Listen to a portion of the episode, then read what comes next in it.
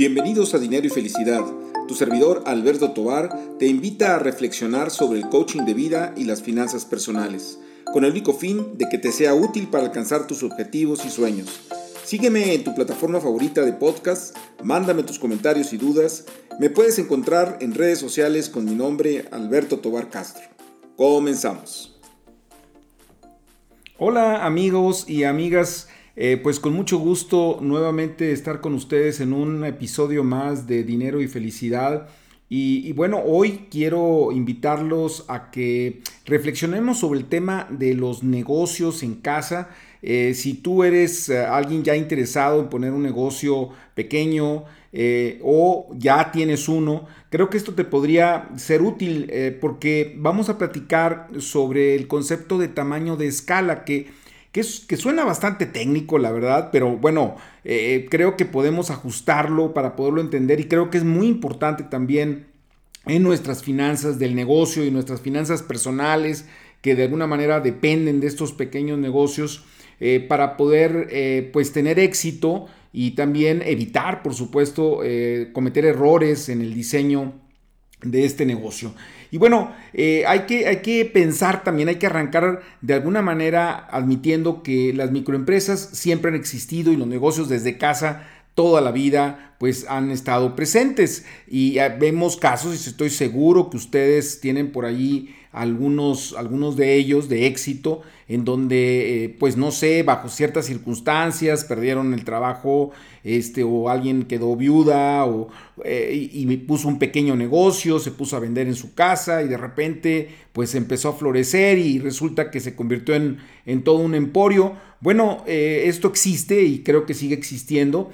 Sin embargo, eh, también es un hecho que lo que le han llamado share economy, que sería economía participativa, ahora eh, pues nos ha facilitado mucho la vida. Este, ¿Por qué? Porque esta economía participativa implica que estamos los particulares eh, tratando directamente con otros particulares, quitando muchos intermediarios o, o estos intermediarios facilitándonos mucho las transacciones. Y entonces ahora, pues resulta que es muy fácil, eh, pues producir algo en casa, algo tal vez artesanal y, comercializarlo a través de, las tantas plataformas que existen, promoverlo en redes sociales, eh, cobrar, inclusive enviar eh, de manera bastante, bastante sencillas sencilla. Inclusive, bueno, hay, hay, un término por ahí que se ha acuñado en las redes de las nenis, que son eh, pues todas estas mujeres emprendedoras que, han puesto sus negocios a través de las redes sociales, que bueno, a mí el término no me alcanza a gustar porque creo que eh, es poco serio, pero bueno, eh, son finalmente microempresarias, microempresarias que están haciendo un gran esfuerzo y con gran inteligencia para poder pues hacerse de recursos que en muchos de, las, de los casos pues no son bajos, o sea, son cuantiosos. Entonces sí es importante de alguna manera ponerle pues algo de, atención al asunto. También aquí están los jóvenes. Yo conozco casos en particular de adolescentes que de repente le han pegado al mercado, han encontrado productos eh, muy atractivos que buscan en, plataformas de comercio eh, de, mayoría, de mayoreo, como por ejemplo Alibaba, que es un caso clásico, eh, lo traen a México, lo comercializan en redes y están ganando unos márgenes eh, amplísimos y son muchachos que no tienen ni siquiera la mayoría de edad. Entonces, creo que esto hay que verlo con, mucha con mucha amplitud, con mucha visión, porque creo que puede haber grandes posibilidades de éxito. Ahora, ¿cuál es una de las virtudes que tienen estos negocios? Bueno, es que en principio tienen costos fijos bajos porque están haciendo las labores empresarial, empresariales desde la casa, entonces se están evitando rentas y por supuesto, bueno, eh, hay lo que se llama también costos hundidos, porque no se está pagando ni la luz, eh, no se está pagando este, pues toda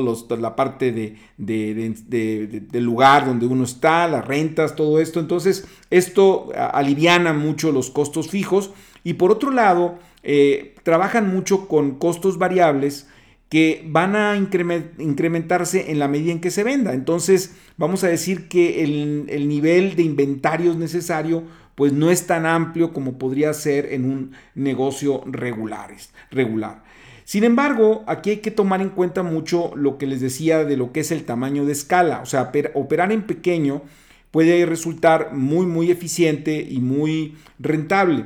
Sin embargo, eh, como sabemos que también hay esos casos en donde empiezan a venderse tanto, en donde ya eh, pues empieza a rebasarse la capacidad que se tiene en casa. Quisiera poner, por ejemplo, eh, un ejemplo, vamos a decir, clásico, ¿no? Se empieza a vender pasteles, se empiezan a comprar de manera regular, entonces pues resulta que la casa ya se convirtió pues en todo un sistema de producción, este, las mesas, la cocina, ya la familia empieza a participar en la elaboración de los pasteles. Llega un momento en donde dices, oye, esto ya no puede continuar porque pues ya nos sobrepasó el negocio, entonces necesitamos cambiar de escala. Y ahí es en donde hay que tener mucho cuidado, porque cuando nosotros eh, cambiamos de escala, los cambios de escala no son graduales, es decir, no vamos a hacer de, si estábamos haciendo 10 pasteles, ahora vamos a hacer 11 y luego 12, sino que de 10 pasteles a lo mejor vamos a tener que subir a 100, es decir, el tamaño de escala es una escala brusca porque en ese momento pasamos